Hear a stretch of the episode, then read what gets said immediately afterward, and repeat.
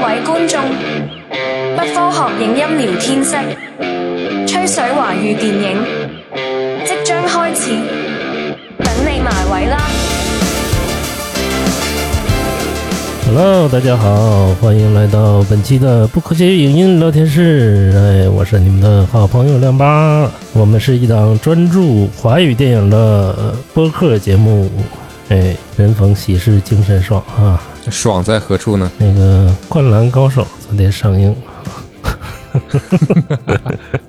这个全民非常激动，是不是？对，但是我我我还没有时间去看，打算明天吧，明天可能去看一看。这个本期的我们请来的还是李丽丽老师。哎，大家好，大家好，我是小李，那个你不按套路出牌呀，我没介绍你，你就出来了。给大家一个惊喜。李老师没看《灌篮高手》哈，那你会不会选择去看五月的中国大片儿呢？五月的中国大片儿，我觉得呢，怎么讲，咱们可以放到节目里和 听众朋友们分享分享。至于说看是不看呢，就每个人心里都有一个自己的答案。四月大片儿其实有几部还算不错哈，有几部也是非常打脸，是不是？咱们之前预测嘛，那期听的人也还算比较多。对，但是有几部影片的预测结果吧，结果吧和预测是完全是背道而驰的。哎，尤其这个了不起的夜晚，是不是？嗯，你这么直接吗？你这么直接吗？我还在想要不要把这部电影的名字说出来，没想到你直接说了出来。夸夸打咱俩脸了，你们这个影视圈里是不是 这个怎怎么搞的？就不能信，对吧？对你还是觉知此事要躬行。这个片子好赖，你听别人说只是一个参考，你还得自己去看。对我可能感觉你们影视圈就看那个最后的片段有点激动，群情激愤。哎，我这个终于有讲我们影视人的苦的这个电影了。那也没有，这部电影真的是很很糟糕，稀碎。哎呀，讲的稀碎。但唯一值得称道的呀，就是范丞丞老师的表现了。哎，真是让我意料之外啊！这个他的表现是全面是最好的。对对，是非常亮眼。这舍得扮丑，其实我觉得对于嗯这种嗯年轻的偏流量一些的演员来说，其实是非常非常不容易的事情。这个宇宙探索俱乐部不用说了哈，那个大家，编辑部，你每次都说错，你每次都说成俱乐部，你到底看没看过这个影片？我感觉俱乐部更火爆一些。编辑部里有啥意思？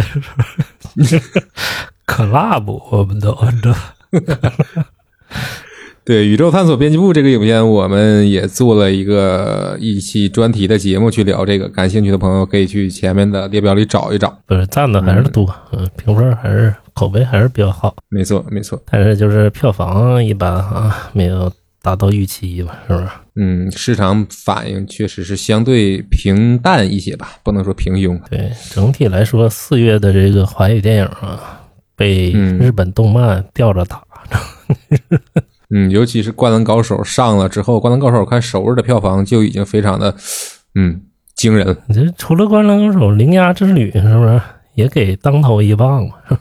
嗯，但是《铃芽之旅》其实是评价相对一般。其实我一直对新海诚就抱有一些不太好的一些看法吧，就是说这个人他不会讲故事，他的画面真的是有一说一啊，世界顶级，但是说故事每次都讲的稀碎。感觉是接不了这个宫崎骏的班儿了，是不是？嗯，对，宫崎骏呢毕竟是高山仰止嘛，这这这基本上没有人，而且宫崎骏也是嗯全世界那种是文艺的黄金年代，他是那个时代的创作者，基本上就是神级的人物了嘛。然后剩下的影片呢，有一部这个《忠犬八公》哈，这个李丽老师看了，你觉得他值得这么高的分儿吗？他不值得这么高的分儿，你感觉他掉到几分儿比较合理？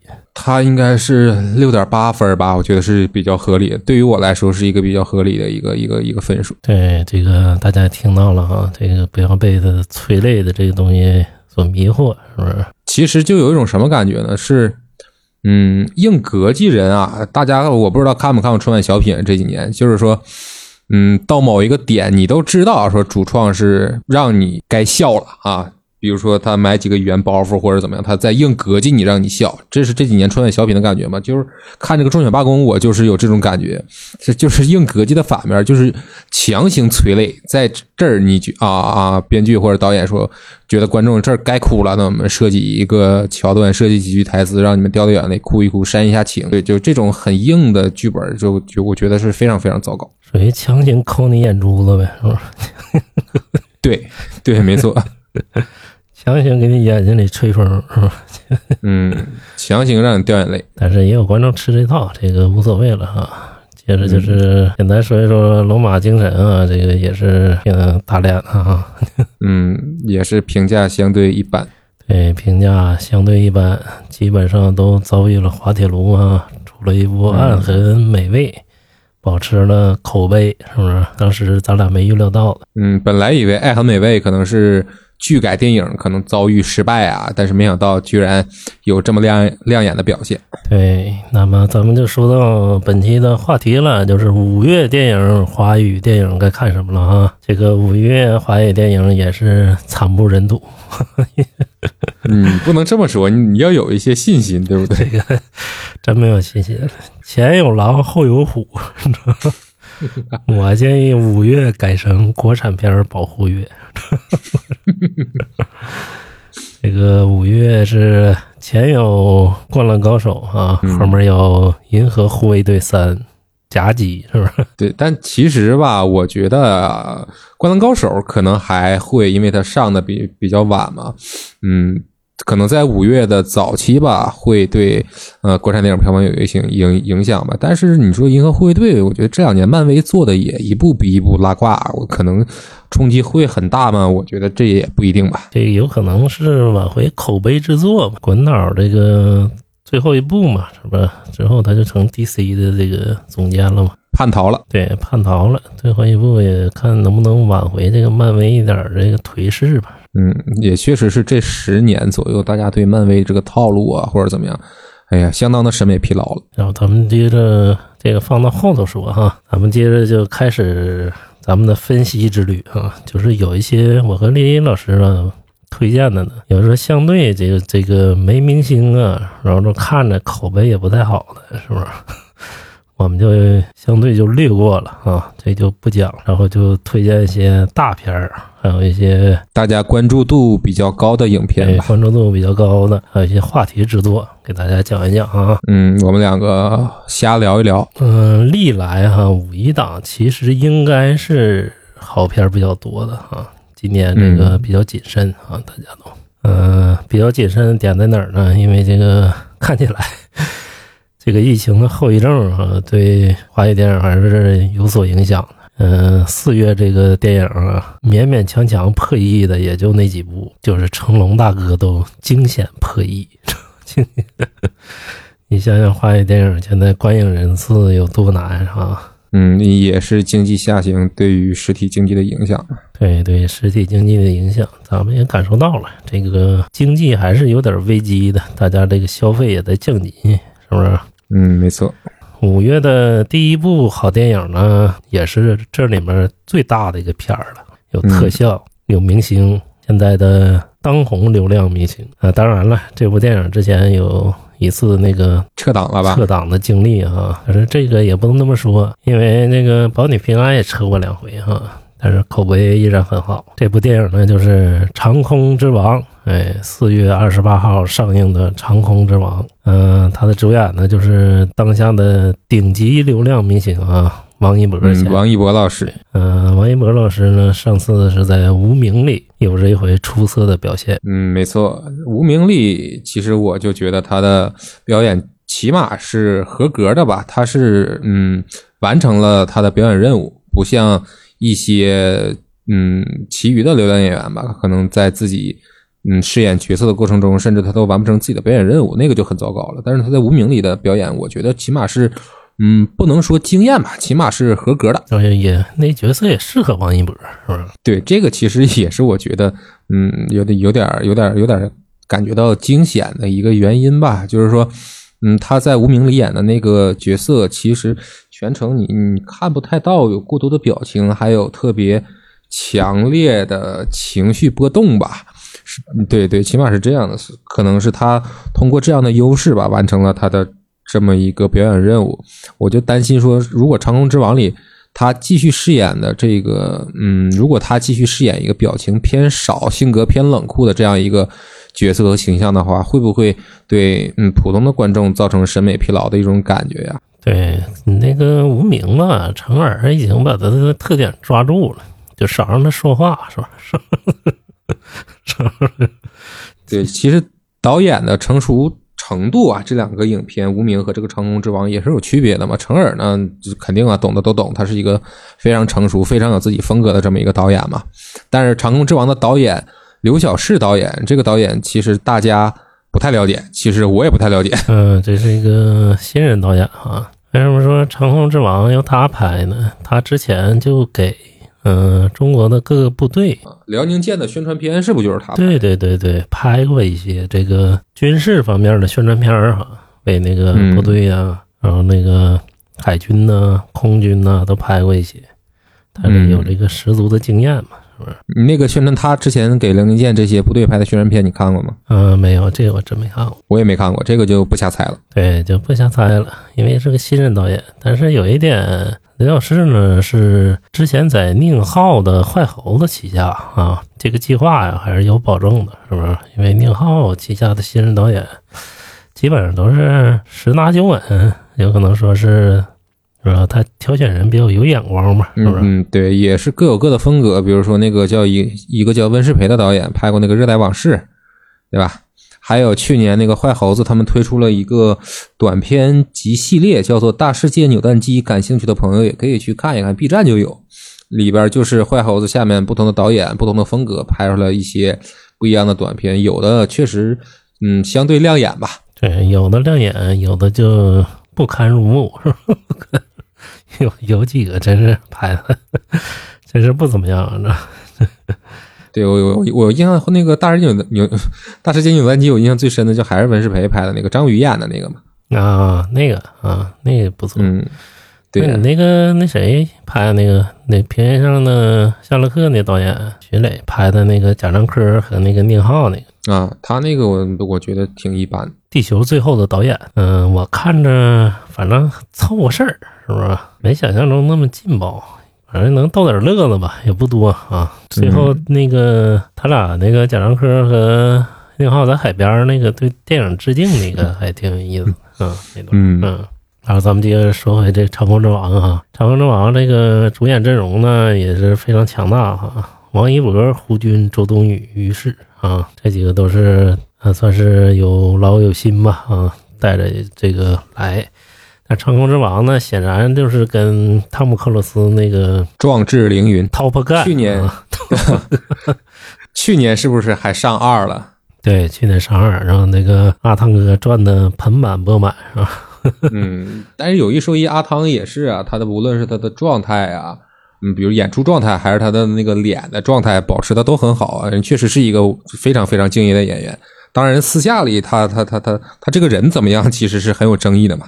但是作为演员，他他他确实是一个比较优秀的演员。嗯，反正我就知道他信仰挺多的。嗯，对，就是就是说的是这个嘛。看了一眼预告片儿哈，《长空之王》那个反正在视效上，基本上飞机我看都是特效。本来呀，说是想看看这个实拍是不是有点像那个真实飞机那种感觉，但是我感觉怎么看呢？这个预告片儿里面这飞机呀，就跟那个呃《流浪地球》里面的飞船也差不了多少。这个是不是有保保密呀、还是这个不懂啊？部队方面的条例我们也不太懂，是不是因为一些保密的原则呀？所以说导致说不能用？你看简介里不也是最新型战机吗？就是不能用最新型战机实拍出来，可能是不是有泄密的风险？嗯，对，也是这个，但是你这个就是已经很主旋律了，是不是？拍一些实景的东西，让大家看一看哈。你刚才说主旋律嘛，其实就是我对这部片子有担忧的一个原因，就是因为这个片子肯定是嗯跟部队合作拍出来的嘛，大家也知道这个审查嘛，你拍出来之后，你你肯定要层层关卡去过，所以说有了这么多嗯，并不是很专业的人员的指导意见，参与进来之后，这部片子最终的剧情呈现会是怎么样？其实，在我心里是打一个问号的。反正就不求他拍的有多好，在剧情上能衔接起来就得了啊。对对对，其实特效方面我倒是没有那么的担心，因为对吧？其实是原因是一样的嘛。对，原因一样的，因为中国现在这个特效方面已经算是非常成熟了，不会再像以前那个上海堡垒那种啊，嗯，很滑稽的特效，很滑稽特效啊。那个不知道你看没看过《雷锋的故事》？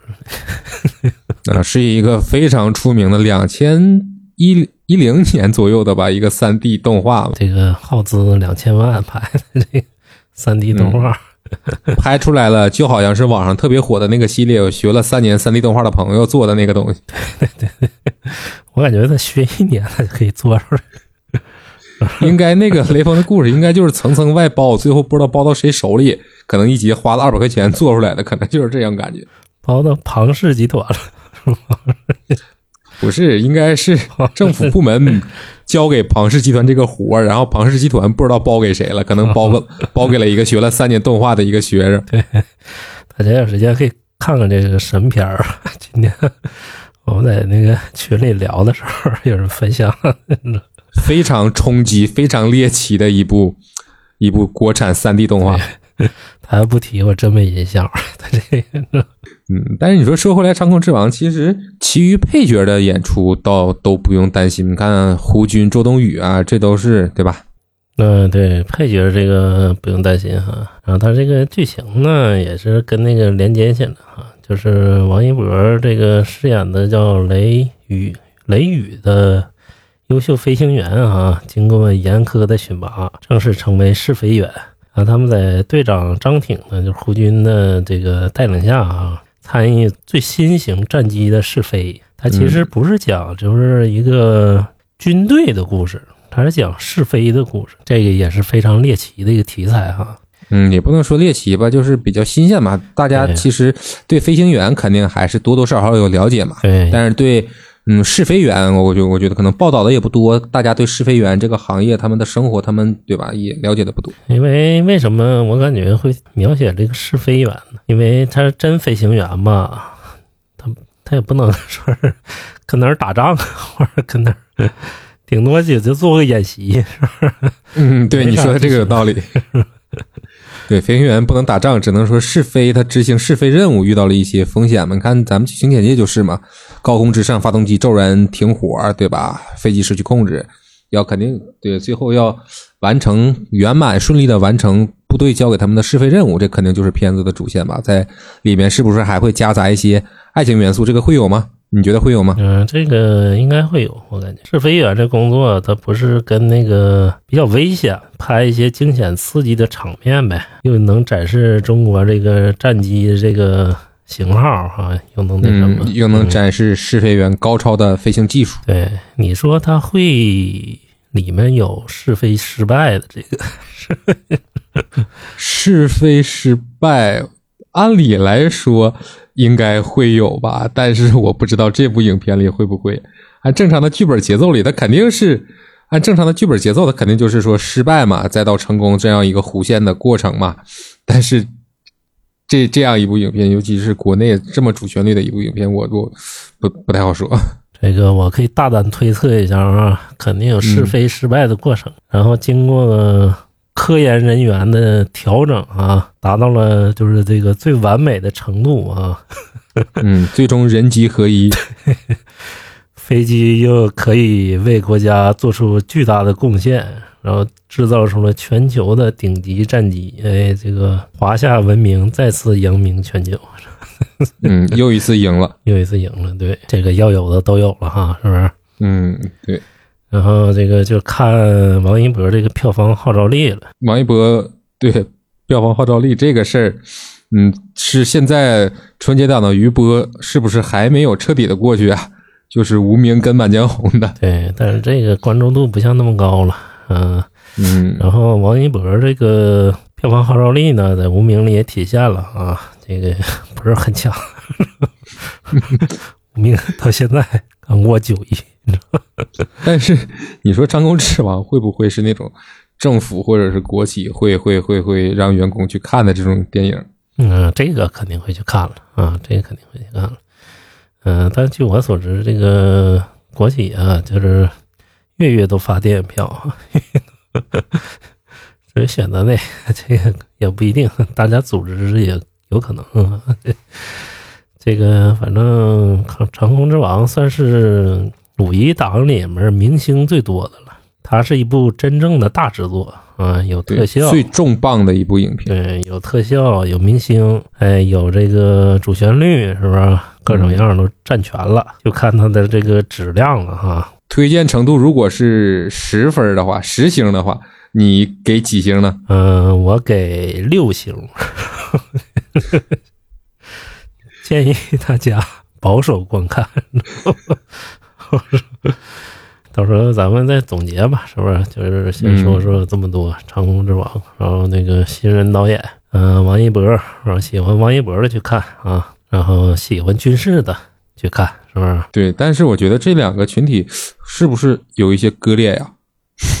喜欢军事的人群和喜欢王一博的人群重合度，我觉得不是那么的高吧。那个年轻人不能喜欢军事吗？那个 年轻人当然可以喜欢军事，你当然会有重合。但是那个你小时候没买过没买过那种战舰吗？模型？我小时候看《战舰波将金号》，小时候真买过战舰，后来我真是拼不上。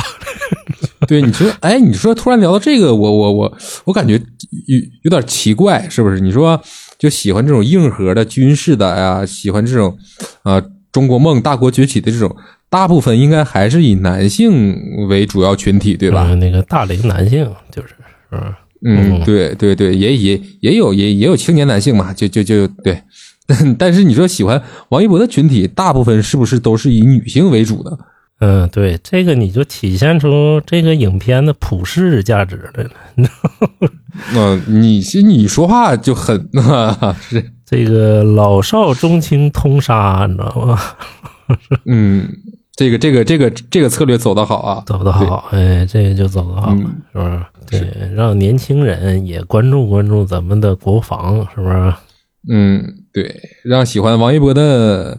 嗯，女性群体们关注关注咱们的国防，让喜欢国防的男性朋友们呢关注关注咱们年轻帅气的演员。对，王一博老师，哎，大家别忘了四月二十八号啊，锁定《长空之王》。嗯，百分之六十的程度推荐锁定《长空之王》。嗯口碑揭开之后，大家去看。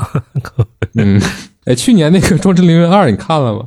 那个我没看，没看是吧？嗯，但是美国主旋律哈，美国主旋律，嗯，对我看了，这我我我我觉得这 挺次，这对我觉得挺次，不如当时拍的那个《壮志凌云一》好。那为什么那个票房会这么高呢？就是在全球，嗯，的美国主旋律吧，大家是是不是看习惯了，愿意看？嗯，他那个空战场面。爽吗？还是嗯，还挺爽的。但是你就还是之前就咱们聊过很多次的那个观点，你空有特效或者空有一些视效，你人物或者是剧情你很很干瘪，那我就玩游戏呗。我为啥我要看这个？然后反正阿汤哥这个现在是非常有票房号召力。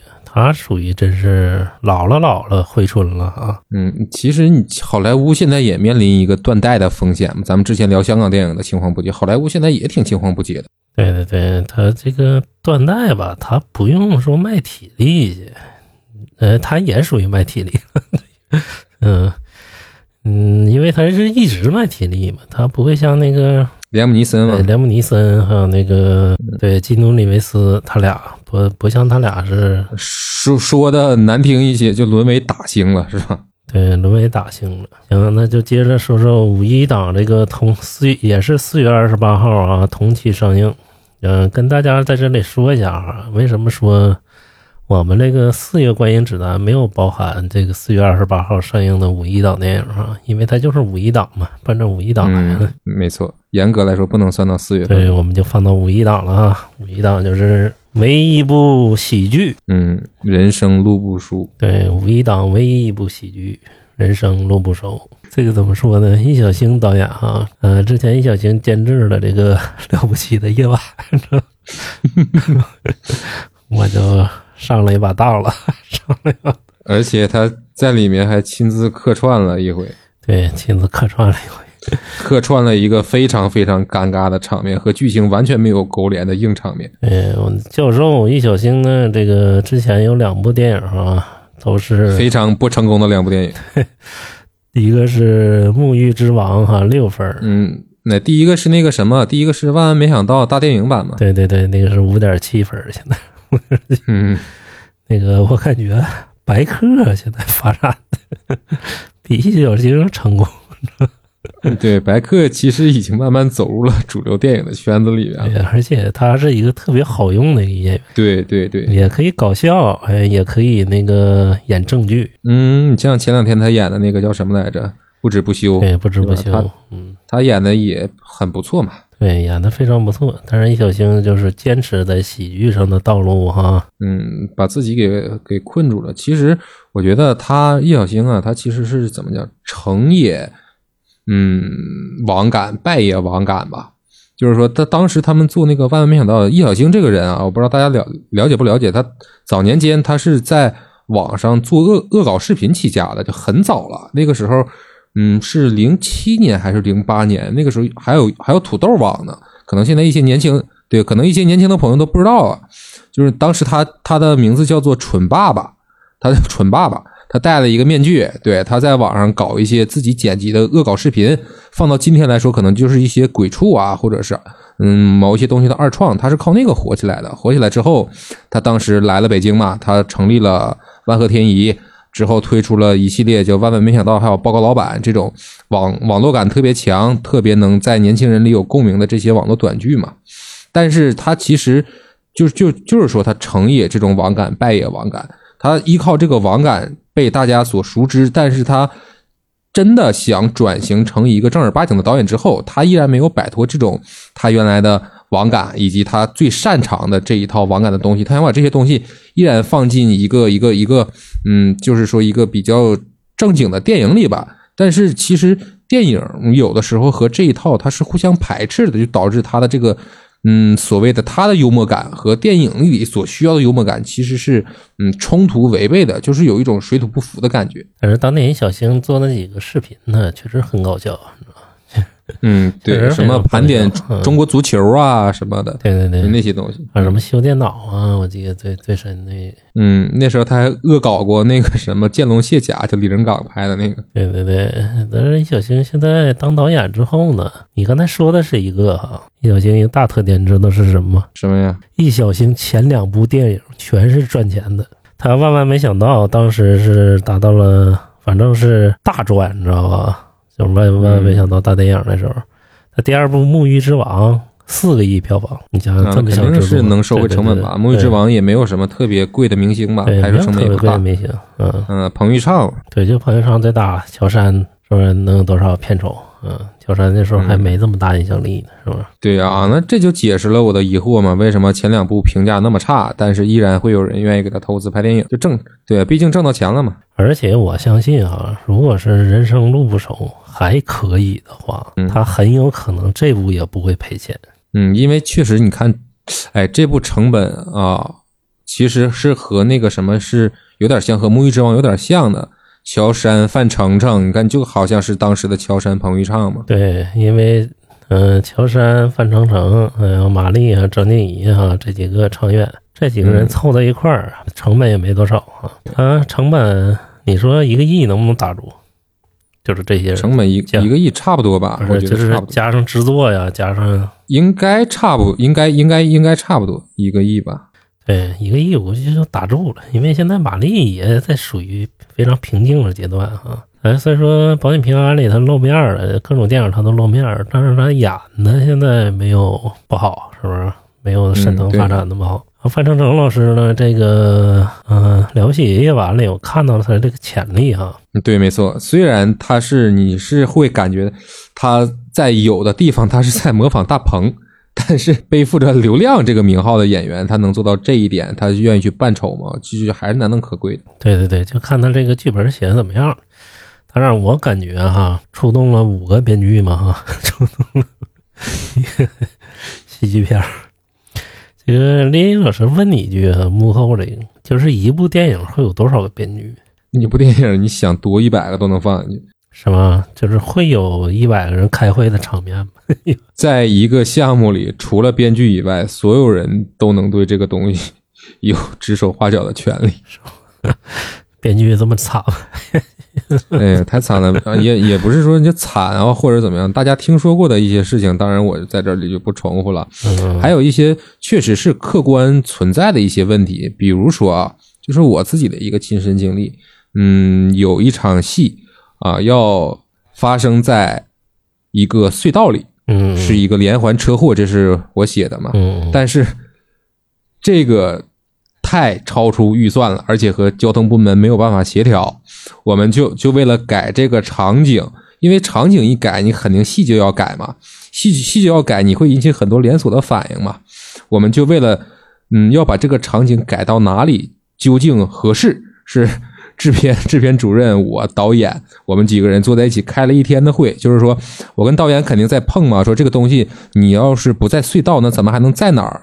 我跟导演在剧情上想办法把这个东西合理化，我建议你能不能做特效？这个成本就更上去了呀。你就挂块绿布就完了当时当时的特效还没有现在这么便宜嘛，啊！呃，嗯，我跟导演就在想把这个东西改在哪儿，制片主任就一直在跟我们两个说这个东西到底有没有可行性，就是我们讨论这个就讨论了很久很久，嗯嗯嗯嗯，那最后呢？怎么解决？最后改了改了一个废弃的山洞里，个个我感觉也没什么区别嘛。废弃的山洞，哎，这就好拍了，是吧？嗯，对呀、不要钱啊，剧组车拉过去拍呗。就所以说，倒不一定有的时候改剧本是面临这种嗯，比如说来自制片人或者资方权力上的压榨，而且有有的时候也确实是实际情况要求编剧对这个东西进行很多的修改。就是一部高预算的还行，是不是？你要低预算的，肯定这个剧本有时候就行不通了啊。嗯，对，当然是高预算的时候，你比如说卡梅隆他拍《泰坦尼克》，他自己导演，他要是面对公司，他要很强势才行啊，不然你换一个比较弱势的导演，那公司一看你预算超这么多，你别拍了，你可能项目就停了。对对对，嗯，这个就跟那个了不起的夜晚有点像了。嗯 了不起夜晚里那个剧情有点像。那个你不该给他好评吗？你们电影人电影虽然他说了电影人的一些嗯不为人知的辛酸吧，这个他他他他他他他确实可以，但是你说回来，它毕竟是一个文艺作品，毕竟是一个电影，它讲的不好，它它就是不好，这个东西它对吧？嗯，对对对对，嗯，这个不能徇私，对不能徇私枉法，是不是？对吧？嗯，所以咱们说回来，这个人生路不熟里，嗯，五个编剧啊，我感觉其实是有有一些夸张了。你对吧？一个喜剧电影，你搞这么多编剧进去干干什么呀？这个到底好不好看啊？到时候咱们看看这五个编剧究竟是写的怎么样，是吧？一部公路片儿啊，公路喜剧要出动五个编剧，这也是非常大的阵容了啊。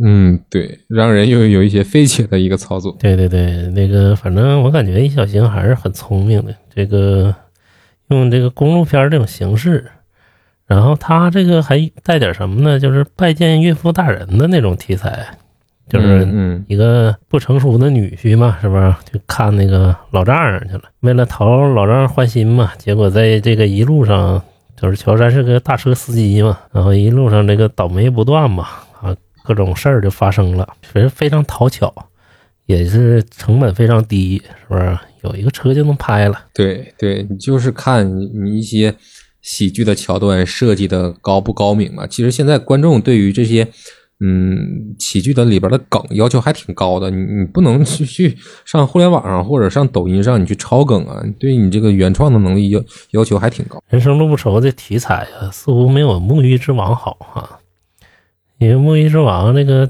占了乔杉，就是当时在那个《屌丝男士》里这个梗了，是吧？对，占了乔杉这个人设，其实是大鹏给现在教授做了一个嫁衣嘛，对对对，因为乔杉那梗是非常全民这个深入人心，梗大保健之王。然后那个再加上沐浴这题材啊，怎么拍澡堂啊，这个结果就票房大爆了嘛。因为这两个人设呀，还有这个题材非常有意思，再加上它有点漫画的漫动漫那种啊二次元的元素在里面。对对对对对，是有这种感觉。对，它就非常有意思。结果这个人生路不熟呢，就平常了，是吧？题材也平常啊，然后那个人设也平常啊，然后那个剧本也平常啊，是不是？我看了几个预告了，呃，实话？我也没笑出来，反正 啊，是乔杉被粘到猪肉上那块吗？对对对对，粘到猪肉上，就反正一系列的笑点嘛，在预告片里的笑点，我是都没笑出来。那可能这一个片子是一个偏乏力的喜剧吧？对，偏乏力的喜剧啊，就看看这个会不会出现像《了不起的夜晚》里那里有一些 让人尴尬的笑点呢？这个也不好说。但是我感觉就是《了不起的夜晚》里啊，有些讲的还可以，也有一小星的风格啊，就是他就尴尬的就有点断裂了，断裂痕迹太明显。对，非常割裂。易小星这是他历来的一个弱点，他他他不管是作为监制还是作为之前的导演来说，他没有把控一个故事的能力，他就是靠一些灵光一现的这种机灵或者聪明劲儿，在一些小的桥段上或者是梗上，他能玩出好，但是整体把控他真的是相对弱势。对，然后人生路不熟，就看易小星能不能把控住这个卖点了哈。嗯，没错对。这种说拍的评分不高的片儿，这种导演是不是？他要能做出这个卖点来，继续保持他这个票房神话，他就能在这个业界生存下去啊，不至于那什么。哎，现在他和万和天宜是不是还那个没有，他从万和出来了，他自己又弄了一个新的公司。啊？他又弄了新的公司哈。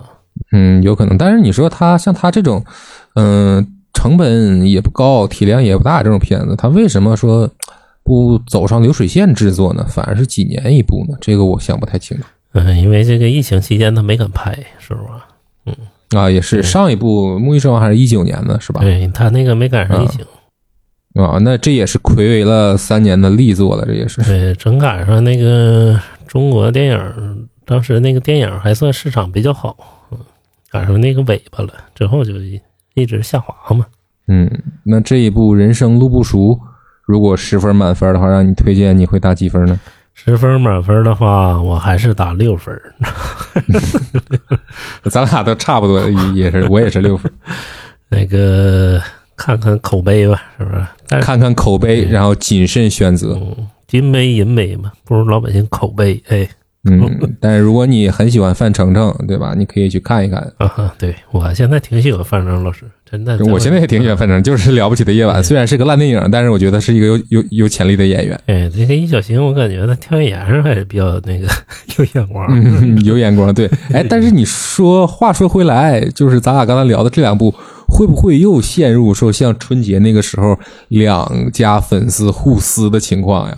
这不会有了，这回不会有了。两家粉丝互撕没那么大能量，不 不知道，不好说，就希望不嗯希望没有吧，希望希望和平啊，大家啊平心静气的看电影。能量，他要有那么大能量，这个了不起的夜晚不至于票房那么差。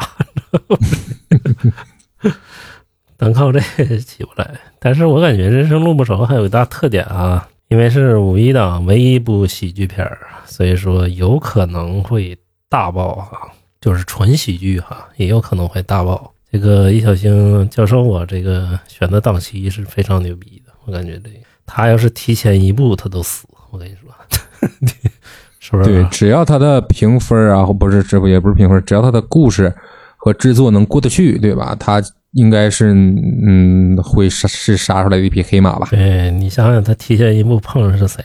碰上保你平安，你觉得挂不挂？你知道吧？嗯，应该也是有商量的吧？他跟大鹏关系不是也不错吗？嗯，你说他挂不挂？他提前到春节档，哎，提前到春节档说他挂不挂也挂。也，但是也不一定吧。春节档的那一部叫什么来着？名儿我都忘了。张小斐和雷佳音那一部，我感觉易小星烂不到那种程度 啊，对他其实他的电影，你看可看性还是在的。嗯，对，就是还刚刚才咱们说的嘛，小点上它绝对没问题的，就很有那种灵光一闪的对那种那那种设计，对对吧？？那你要说有多好，这东西真真是不好，就是这么回事儿。反正人生路不熟啊，一个公路喜剧啊，大家喜欢乔杉的啊，喜欢范丞丞老师都可以看一看啊。这里面还有张静怡，对，现在非常火的张静怡啊，也可以看一看。行，那咱们就说说下一步哈、下一步是这个爱情题材了。是光线的吧？这部是，光线的哈，是不是？然后叫这么多年，呃，其实五月有两部爱情电影，一个是陈飞宇的那个，那个叫什么名我已经忘了。就看预告片儿，还是这个卖点足，我就选了这个了。嗯，给大家分享分享啊，这部呢是这么多年，然后主演呢是张新成和孙谦，还有张若楠哈。那个孙谦大家可能比较熟悉了，是不是？嗯在那个《我不是演员》呢，一些影视剧里啊，他现在常常出现啊，被誉为这个中国全智贤，是吧？嗯，这里面就是他是最顶流的了，是不是？对，像相对最为大家熟知的一名演员了，在在这个阵容里，对，然后是爱情题材，是吧？但是他这个爱情题材呢，还不单单是爱情，它夹杂了原生家庭的元素，重男轻女的家庭环境中，哎，遇见了一个就属于那个叛逆啊又善良的一个啊一个男孩儿啊，他们就是彼此互相救赎，是不是？对，这个也是说根据一个作家叫做八月长安他的作品改的吧，好像是。啊八月长安你都看过 八月长安我没看过，但是我知道，我知道这个人啊，他这个热销嘛，现在属于热销作家应该不属于吧？应该不属于吧？啊，不属于啊。嗯但是他这个卖点挺足的啊，比那个他这个重男轻女哈、你也知道现在这个嗯，女性对女性议题是比较火热的。呃比较火热的一个话题。当然是愿意有文艺作品讨论这个东西，当然我们是支持的嘛。但是还是那句话，就是说你要建立在一个你这个故事、你这个影片不错的前提下，对吧？你是为这个这个这个话题融入进来，你可能让这个话题有了更多的关注。当然，当你这个作品嗯质量很差的时候，你还去用一些时下比较为大家所关注的话题去给你这个造势，那其实就有一种取巧的这种嫌疑了，对吧？对对对，取巧的嫌疑了。而之后呢，有个大的点哈，国内哈爱情片儿，嗯呃，每次上映都口诛笔伐啊。但是就是纯爱情片儿，或者说是青春爱情片儿，在中国大陆就是口诛笔伐啊。因为确实给被拍烂了。就我所以说这部片子，我我我我就提前说了吧，我的推荐程度是十分满，我我两分儿，就非常不建议大家去看。如果他换一个公司拍，我可能还会嗯掂量掂量再说这个分数。但是它是光线出的，光线这几年为什么青春片儿被口诛笔伐？光线在这里功不可没，他哦，这是他光对光线做出了太大的贡献了。就之前翻拍的什么什么一些大兵的一些什么什么刘同啊，是这一路的作家的书给他翻拍，而且翻拍的质量也非常非常的差，青春残酷疼痛校园就是这些元素嘛，对吧？现在现在学尖了，现在知道女性议题比较火，可能想沾一沾女性议题，但是你最后嗯，根据之前 光线出的这些片子，我我感觉。就就最后的呈现也可能不会很好吧？啊，光线这个拍的这么烂，赚钱吗？光线 赚但是最令人吃惊的事情就是他赚钱，居然还不然，这个不然他不然他不可能一步一步接着拍。而且咱们其实咱俩之前也聊过那个话题，就是说中国情侣是没得看了吗？他这个东西，我我们之前还分析过，嗯嗯，我还对对，他面对的其实不是嗯一线城市、二线城市的观影群体，面向的可能也不是二十二岁以上的观影群体，那他他们面对面对他们面对的就是可能是高中生或者是大学生，他们可能面对的是这样的群体，对于爱情有一个向往，或者是身处一个感情之中，但是对感情没有特别成熟的认识，也没有特别过多的经历，啊这种人他啊他是为为为为这样的群体提供的这么一个嗯文艺商品，对对，只能称之为商品，都不能称之为作品。咱们现在这个学生至于这么不成熟吗？这个非得要看八月长安的小说，哎，但前几年肯定是这样的嘛，就是尤其是以一五一六年为主，就是那个最烂的嘛，最出名的那个摆渡人，摆渡人是不是也是光线的？忘了一会儿查一查，对吧？但是这些年这些年过去了啊，可能是会大家是不是会有一些变化呢？当当然这个我也不知道，我也不好说。当然，我刚才以上的意见啊，完全代表。我个人对于这个片子的一个看法，当然，如果你非常喜欢这一个类型的影片，那也很 OK，不代表我对你个人有看法，对吧？这个也要要说明白。那个，我能问一下，就这种爱情题材的片儿，它会拍摄成本是多少钱？几千万吧，几千万就能拿下啊？嗯，这非常非常少。几千万，那我就不用破亿，其实我就赚钱了，也没什么宣发，是不是？对，也没什么宣发，宣发很少啊。刚那个摆渡人是阿里阿里出的，还不是光线，冤枉光线。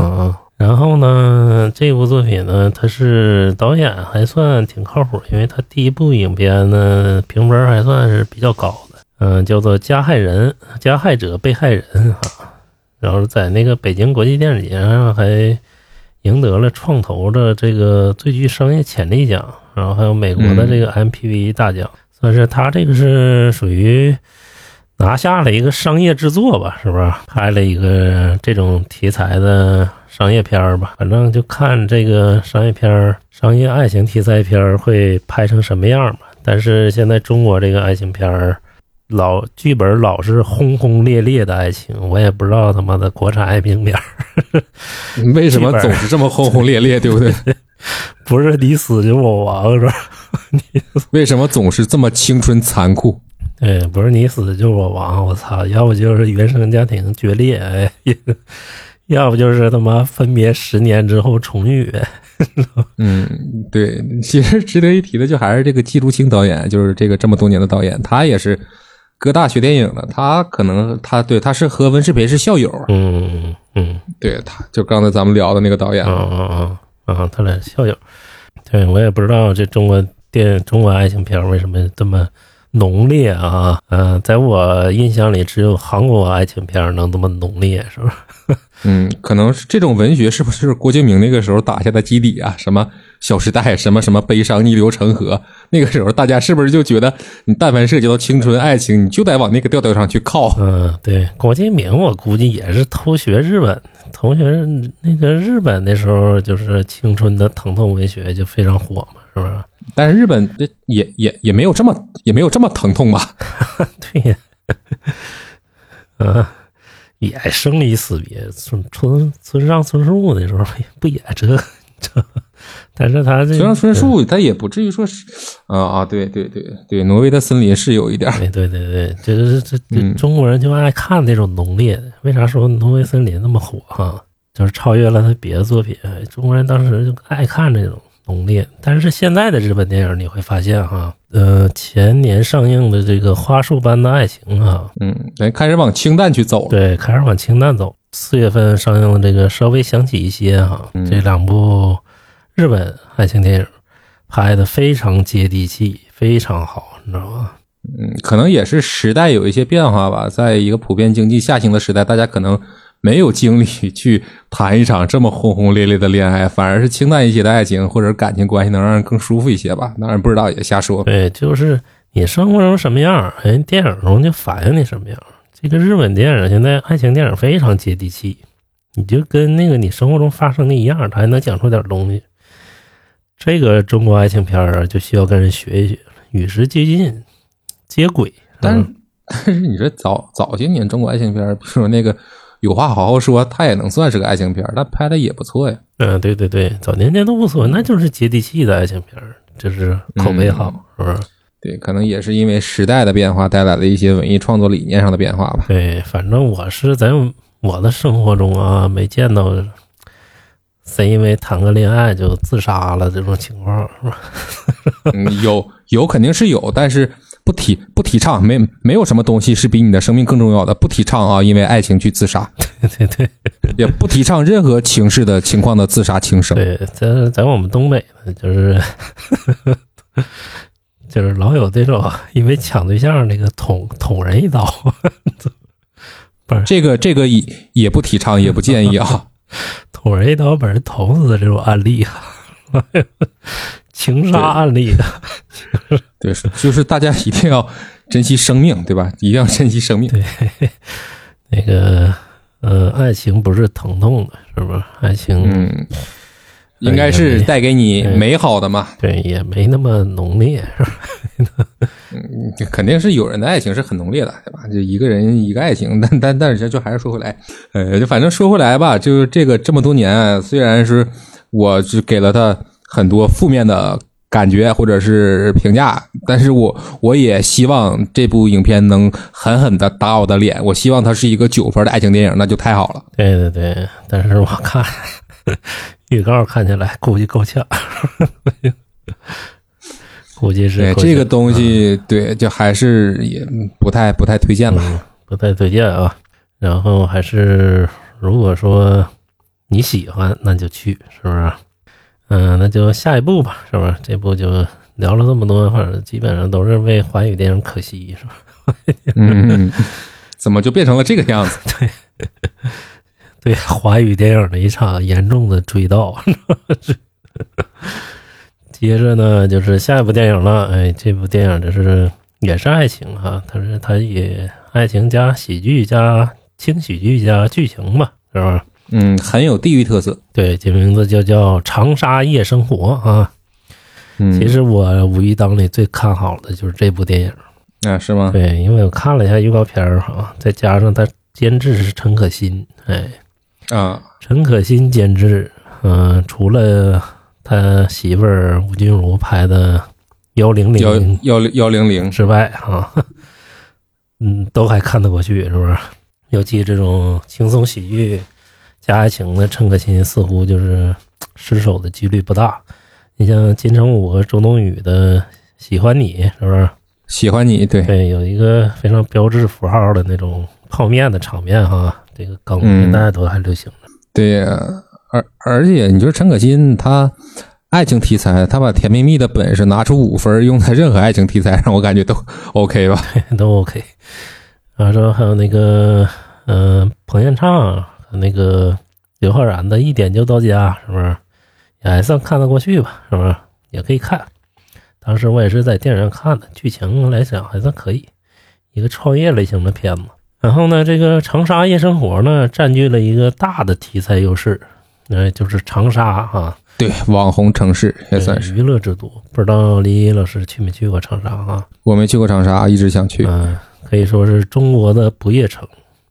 在长沙，你会看到一点钟，人们那个年轻的人们生龙活虎啊，生满大街逛悠。当然了，咱们这个老中年人是跟不上这节奏了，是吧？跟 对，一点必须得睡觉了，睡不着觉也得躺一会儿。对对对。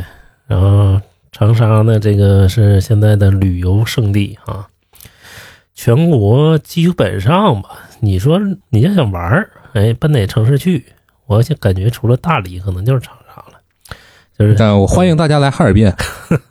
对对对，欢迎大家来哈尔滨。哈尔滨其实有点特点啊，嗯，东方小巴黎的建筑很不一样。对，大家去长沙之余，有时间也可以来哈尔滨玩一玩，吃一吃锅包肉啊，吃一吃东北的串儿。那个丽音老师，你会写一部剧本叫《哈尔滨夜生活》？如哈尔滨没有夜生活吧？哈尔滨夜生活也是丰富多彩的，是吧？那哈尔滨嗯半年没有夜生活呀、哈尔滨冬天你你过了七点，街上还有人吗？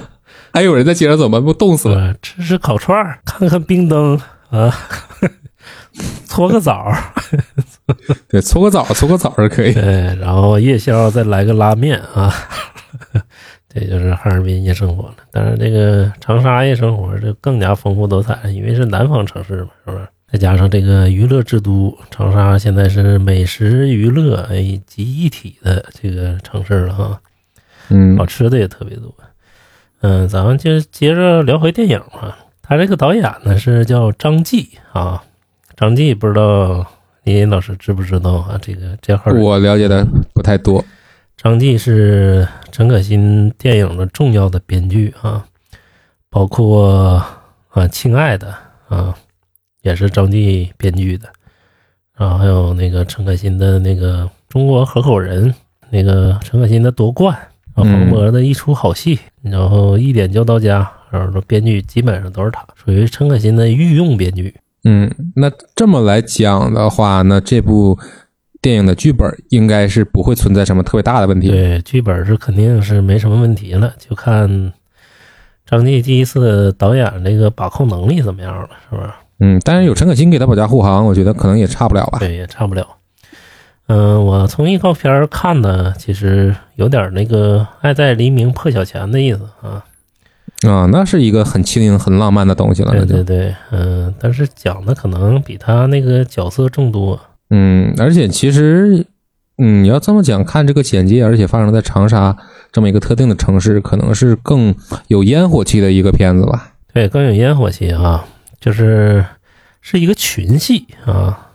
嗯，但是也是一个晚上发生的，呃，也算是小成本嘛，是不是？小成本低制作，就看他讲的接不接地气了，是不是能把那个就是生活化的东西给他讲出来，还有点对这种细腻的感觉能给呈现出来。对，如果能呈现出来，就是个非常好的电影。嗯，对，而且咱们这还可以聊回那个《忠犬八公》啊，就是国产版的。虽然刚才我也就是给他一顿喷，但是值得承认的是，他对重庆生活的那种刻画和反应，我作为一个非重庆本地人来说，我觉得还让我感觉挺向往。我觉得一个电影能做到这种程度，其实就是成功了嘛，在起码在这个层面上，它是成功的。然后那个《长沙夜生活》的这个主演啊，是那个尹昉啊，嗯，尹昉其实他是我非常看好的一个演员。就是他演的《少年的你》啊，在那里面演一个警官啊，演的非常好啊。而且之前在《红海行动》里，他也有过出演。对对，长得又帅气，还有一定演技。但是他就是说出名程度呢，没那么有名。这也是他第一次这个担当主演吧？估计是是不是？担当主演搭配的，呃，现在比较火的张静怡啊。嗯，刚才是是不是上一个片子里也有他？对，张静怡。这这属于自己打自己了哈，张你，嗯，然后呢，这个还里面有一个流量的大明星，就是张艺兴了。哎，这个可以和王一博哎，是吧？但是张艺兴在这里，他是是是是主角吗？他可能不是不是出演的主角吧，对吧？甘当配角，这也是值得鼓励的，这也是值得鼓励。对，我就。为什么看好这个张艺兴能甘当配角的一个剧本哈？我感觉会非常有意思。张艺兴他自己是不是就是长沙人啊？啊，长沙人，对他本身就是长沙人。嗯嗯，那是在这部电影里出演，用用本色出演来宣传他的家乡，对，挺好，挺好，挺好的啊。反正这部片子如果说拍的好的话，会非常不能说是大爆吧，是不是？反正这个两个亿是没啥问题，两三个亿是没啥问题。是不是？对，就而且根据这个五月份的这个这些电影的感觉，它是不是《长沙夜生活》至于五月五月份，是不是就是那个《宇宙探索编辑部》至于四月份的感觉呢？嗯，对，它也是四月二十八号上映嘛，就是五一档那天上映。但感觉它的排片率前期应该不会太高哈，影院不会给一部爱情轻喜剧非常大量的排片。肯定是《长空之王》会排片第一，对，就看后期能不能逆转逆袭了。其实这个你说《长沙夜生活》啊，对，刚才说那个宇宙编辑部有点像，但是更像的不是那个爱情神话嘛？啊，对对对，像爱情神话，对对，会有一点这样的感觉。但是张继这个编剧啊，比较老派啊，他讲的故事你会发现是不是那么灵动的。但是它会比较饱满，嗯，是现实题材是更多的哈。对，现实题材我觉得多一些，其实也不错嘛。这几年文艺市场逐渐有脱离现实的趋势。如果这个这部影片能把长沙现实生活，或者是嗯当代一些现实生活能体现出来，也是挺好的一个事儿。所以这部影片是不是十分满？推荐七分，是不是？嗯，十分满的话，我给六点五分啊。那今天你很保守啊，六点五分，这个还是看口碑，因为这个五一档实在是没什么乏善可陈。我这期标题我也想好了，呃，标题就叫“如何在你不想看的片子中选出一部好片儿。嗯、这个五一档是吧？嗯，这个行，那行吧，咱们来看看下一部影哎，片。下一个就是大片了哈。嗯嗯、大到什么程度呢？其实也没大到什么程度，肯定不如《流浪地球》大了，是吧？这个就是救火片儿哈，惊天救援。其实救火片儿非常难拍，嗯、到现在这个救火片儿没有一部口碑非常好的啊。对，好像好莱坞都没有一个很好的一个嗯叫讲救火的，嗯，好莱坞有，好莱坞有。我还真没看过，我还真不了解这个。呃，在中国这个影史上啊，就是华语影史上，救火片儿拍的最好的，可能就是杜琪峰的这个《十万火急》了啊。嗯，因为杜琪峰拍《十万火急》的时候，你知道他是拿什么火拍的吗？啥呀还？是拿真火拍的。玩的就是一个真实。对玩意儿就是真实玩的就是一个危险。杜琪峰的《十万火急》是评分是七点四啊，林青云演这个是嗯那个年代少有就是救火片拍的非常好，你就看到就是它火的真实性啊，就感觉就是在你眼前的一样。但是近几年就不行，近几年这救火片也非常多，你像那个《救火英雄》是不是？嗯、救火英雄》是郭子健嘛，郭子健导演的那个就算还行的了。那个就算还行的了，七点三分儿啊，也不是说特别好，嗯、非常不好拍。你想拍好了非常难，这属于什么范畴呢？属于那个灾难片儿范畴。这个中国拍灾难片儿啊，没有太好的先例啊。对，然后《惊天救援》呢是彭顺导演啊，彭顺导演可能港啊喜爱港片儿的非常熟悉啊。彭顺、彭发两兄弟，嗯、彭顺、彭发两兄弟最大的。呃，就最好口碑的片儿呢，就是《见鬼》了。那个李心洁演的，当年在金马奖上也是爆火哈。然后他们两个是泰国人，啊，这个我还真不知道。对，泰国泰国裔的。嗯、两兄弟后来就来大陆发展了。来大陆发展之后呢，就不太顺利了哈，没拍过什么好片儿了。基本上也都拍过主旋律啊，然后也拍过各种类型片儿。然后之后呢，两兄弟就分道扬镳了，各发展各的。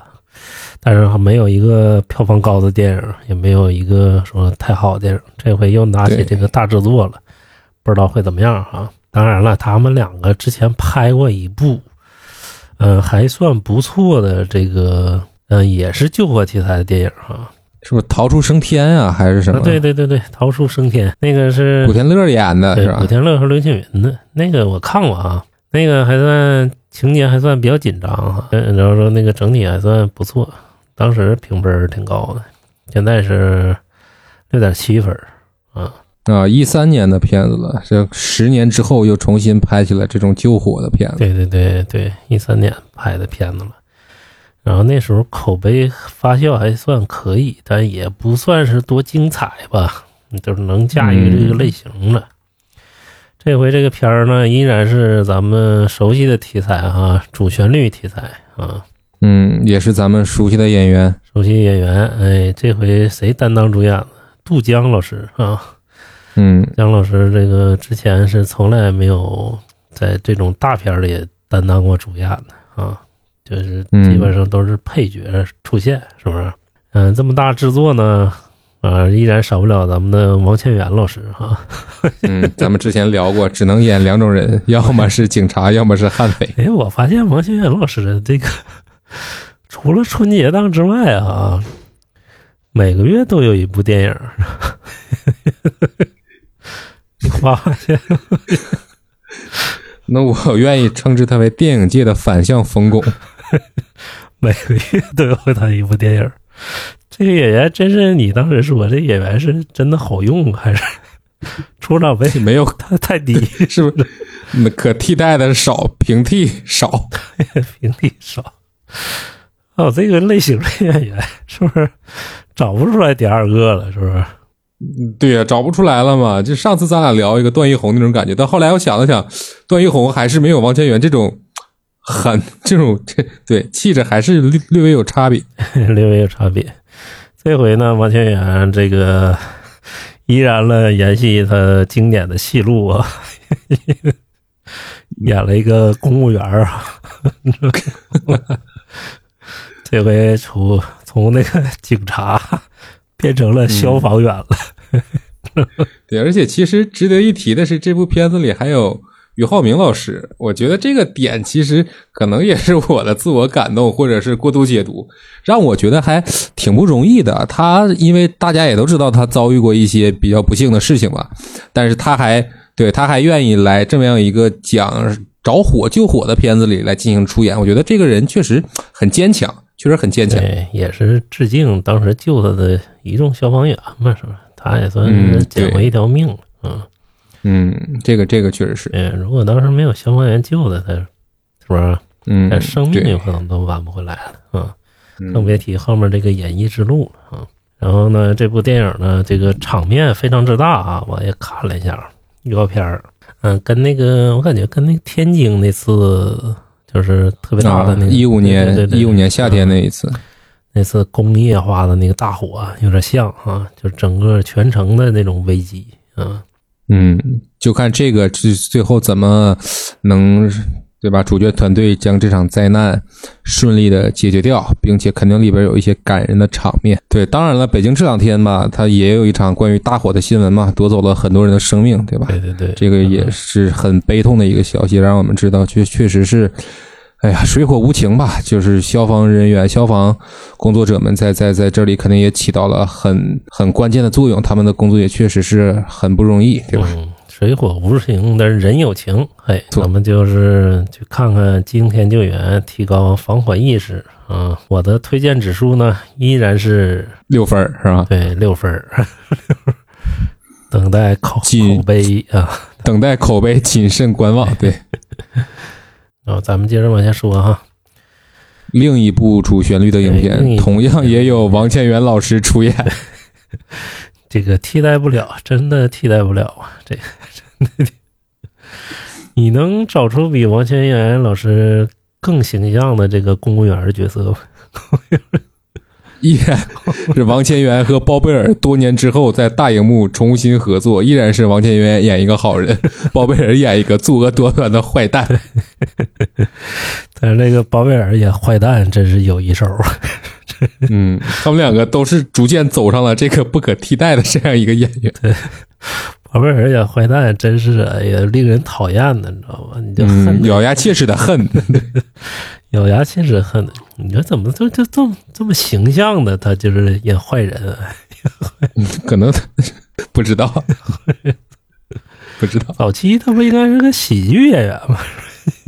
现在你说演坏人呢，确实找到了自己的正路吧？我感觉演喜剧之之也招人烦，对吧？那是不是后来包贝尔老师自己就看开了？既然演什么都这么招人烦，那索性我就演坏人吧。对索性就演坏人。嗯、这部电影就是《检察风云》哈，嗯、麦兆辉导演执导的。麦兆嗯，辉这几年在大陆呢发展也不是很顺利哈。对，自从《无间道》之后啊，这个离开刘伟强，你会发现麦兆辉有点力不从心啊。嗯，再加上麦兆辉离开了庄文强，结果庄文强拍的也那么好，无双是吧？对，这个其实就很尴尬，大家是是会想啊，那你之前那么，那你是沾了谁的光？对我这个从心里有个非常大的问号。嗯，当年《无间道》是不是麦兆辉编的？对他究竟出了几分力？但是这个确实是麦兆辉导演的剧本啊，《无间道》这个也是不可磨灭的啊。对，呃，麦兆辉导演现在就靠《风云》系列火着，颇有点当年林岭东的味道。但是你说回来，其实这一部《检察风云》啊，其实和麦兆辉他的调性还挺相似的。嗯，对，调性挺相似。嗯，嗯，上一次也那个讲那个 FBI 不 FBI 那个 ICAC 那个嗯廉政公署那叫什么《廉政风云》啊，那个拍的实在是太垃圾了啊！就不怎么样，但是对那个是不怎么高明。这回又是啊得到了大陆的投资啊，嗯捡起了这个检察院这个，依然是一部扫黑啊电影啊。嗯看麦兆辉导演发挥的怎么样了？但是这个阵容啊，说实话真是提不起任何兴趣啊、不是，这里面最关键的是谁，你知道吧？嗯关，键有黄景瑜，你知道吗？那退却，黄景瑜你知道吗黄景瑜是我这几年见过演员中啊非常油腻的一个，我这有一说一了，是吧？你见过这种哎长得还帅，但是特别油腻的演员？年纪轻轻就这么油腻是吧？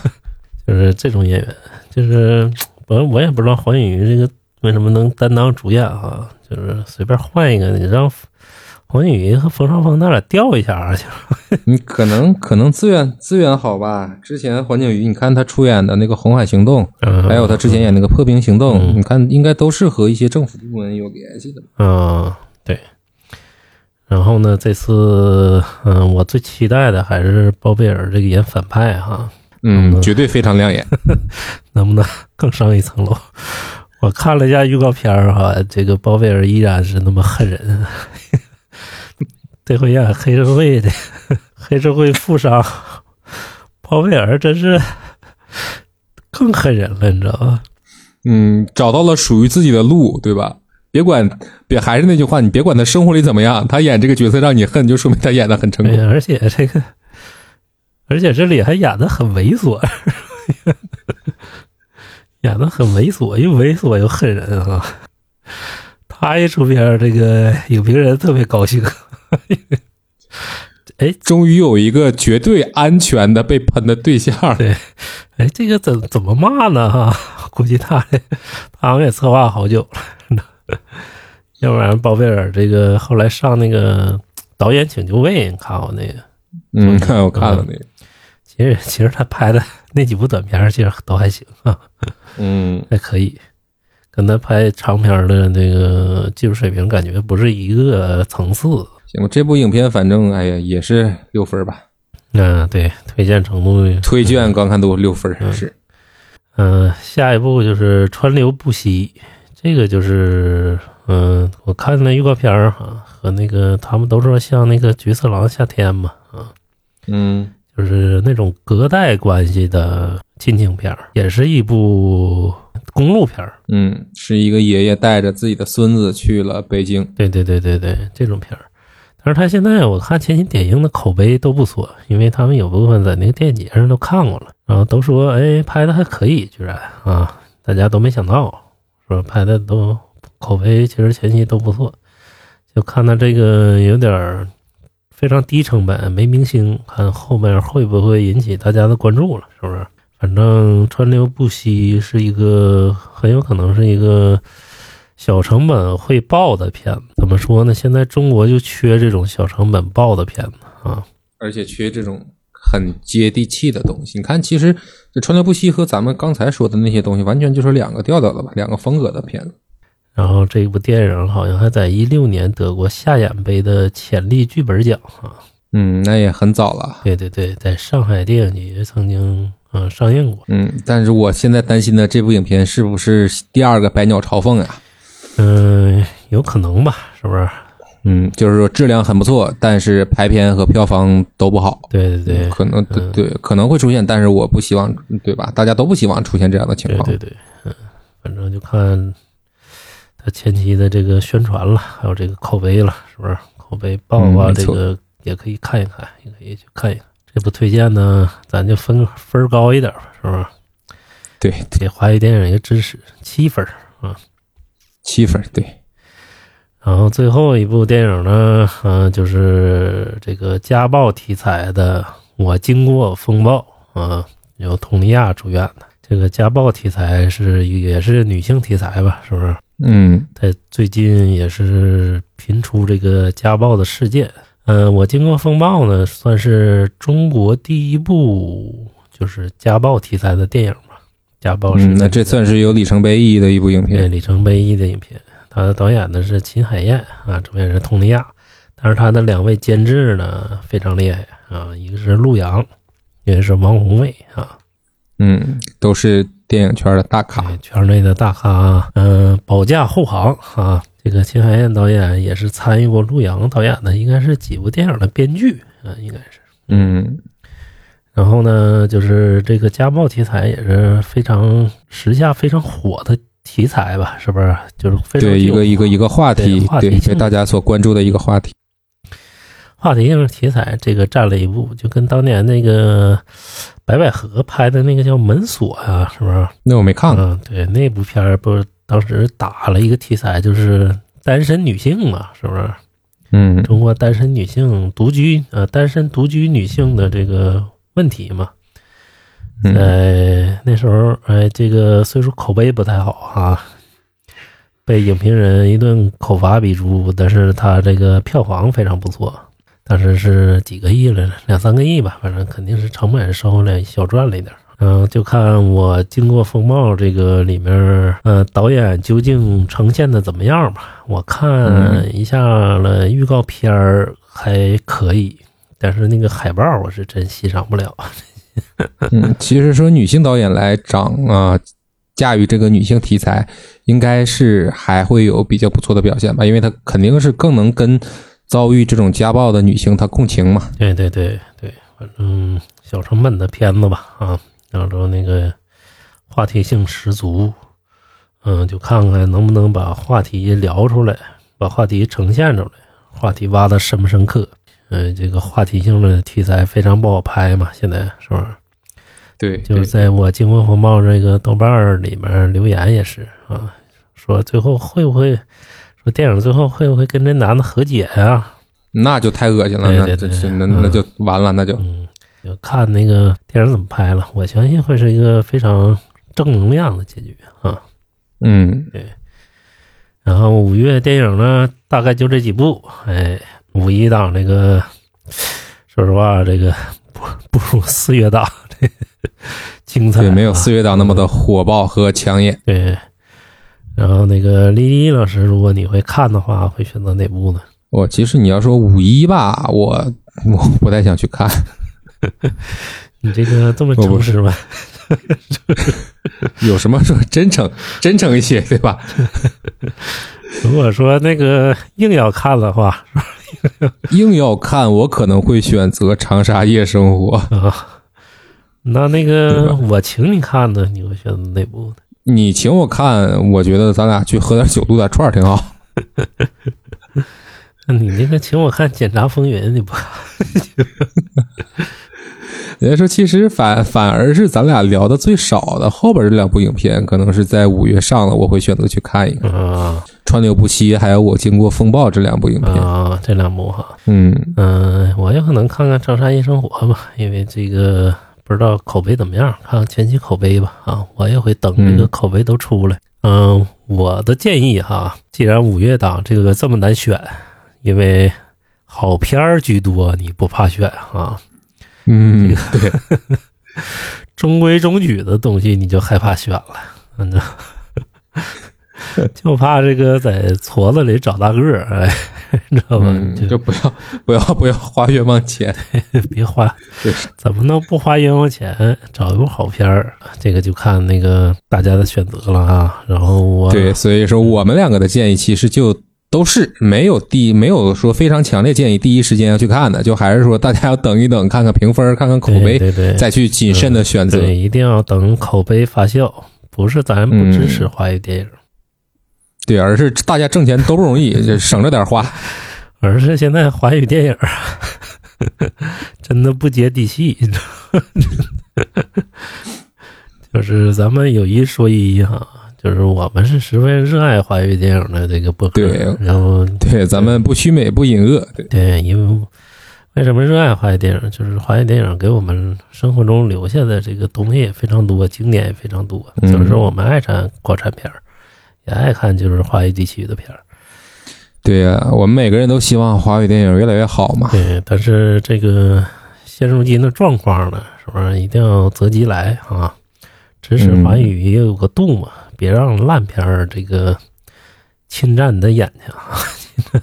就是千万不要去浪费时间就对了，是不是？嗯，这浪费时间浪费钱呢，就犯不太上。对，犯不太上了。嗯，所以说等口碑发酵，四月二十八号这几部电影就逐渐的口碑发酵了啊，就是豆瓣开分了。豆瓣开分的同时呢，我们也会在我们的评论区里，就是及时的给大家反馈这个豆瓣的开分啊，然后让大家做出一个选择嘛，是不是？没错，嗯，然后包括一个如果我们去看的话，我们也会在评论区给大家一个，嗯、相当于评价吧，是不是？如果好看的话，嗯一定会让大家去看的。嗯、五月就是这么艰难的一个档期啊，是一个比较鸡肋的一个档对，期。因为现在，嗯、电影人的话就说呢，十几部片儿同台竞技，没有一部能真正打倒对方。打来打去，大家都差不多。打来打去，打来打去，发现是一帮臭棋篓子在下棋。而且现在就是你跟国外的影片打也是这样，你知道吗 嗯，哎，现在感觉整个哎全世界的文艺市场都面临一个萎缩和下行的一个过程。对，萎缩下行的过程。然后那个五月份呢，嗯，我和林林老师如果说这电影里好的，我们也会单独出一期做做评价；如果说没好的，我们将会放眼一些 老片儿或者是电视剧，对，跟大家分享分享，聊一聊。跟大家分享分享，聊一聊。所以五月观影就这样，然后期待六月，六月是更惨的一个档期。呃，大家放眼七月啊，七月非常精彩啊，嗯、要不然那个李老师，咱俩六月份就和七月份合并着讲，六六月份试一试，我觉得这才是做播客的挑战，你 对吧？你怎么在一个更差的几个内容里，你能给大家聊出一些内容？这个就非常考验我们这个创作能力了，是不是？尬聊的水准，呃，所以说我们这播客不是一个说推烂片儿的播客，我们不会去说一个烂片儿啊，说怎么不好怎么不好啊，还是嗯，给大家推荐一些好片儿，就是尽量让大家不耽误时间，不花冤枉钱。对现在我觉得特别讨厌一些 影评人，你这烂吧，你就别说了，是吧？烂你还给他一顿痛骂，知道？你说听你说了半天，你说搞得我都想去看看有多烂了。这个那，你说影评人人这这是人家的工作呀，人家得维持自己的流量和更新呗。所以说我们要避开这个，就是嗯不科学影音聊天室，就是尽量给大家推好片儿啊，不对，不科学影音就很科学的给大家推好片。尽量不去批评烂片儿啊，嗯 给大家节省时间。好，那咱们这期就到这儿啊。嗯，大家谨慎观看，谨慎选择，谨慎花钱。哎，谨慎花钱。五月份继续咱们保持一个呃消费降级啊，消费降嗯，行，那咱们今天就到这儿，然后大家可以在喜马拉雅、小宇宙、网易云音乐、QQ 音乐，然后还有苹果播客上听到我们的声音，然后大家也希望大家多多的关注、点赞、转发、留言，尤其是在评论区里啊，嗯可以跟我们留言互动。而且，嗯，有的留言的朋友，你这都留言了，你就关注一下呗，对吧？对对对，走过路过一定要点个订阅啊！嗯小宇宙的朋友点个订阅，喜马拉雅的朋友点订阅、点关注都可以哈、嗯，然后分享给你身边的好朋友。这个记住，我们是不科学影音聊天室，专注华语电影的中文播客。本期到这儿就结束了，感谢李老师带来的分享，感谢大家，感谢大家的收听，嗯、拜拜，拜拜，拜拜。拜拜拜拜。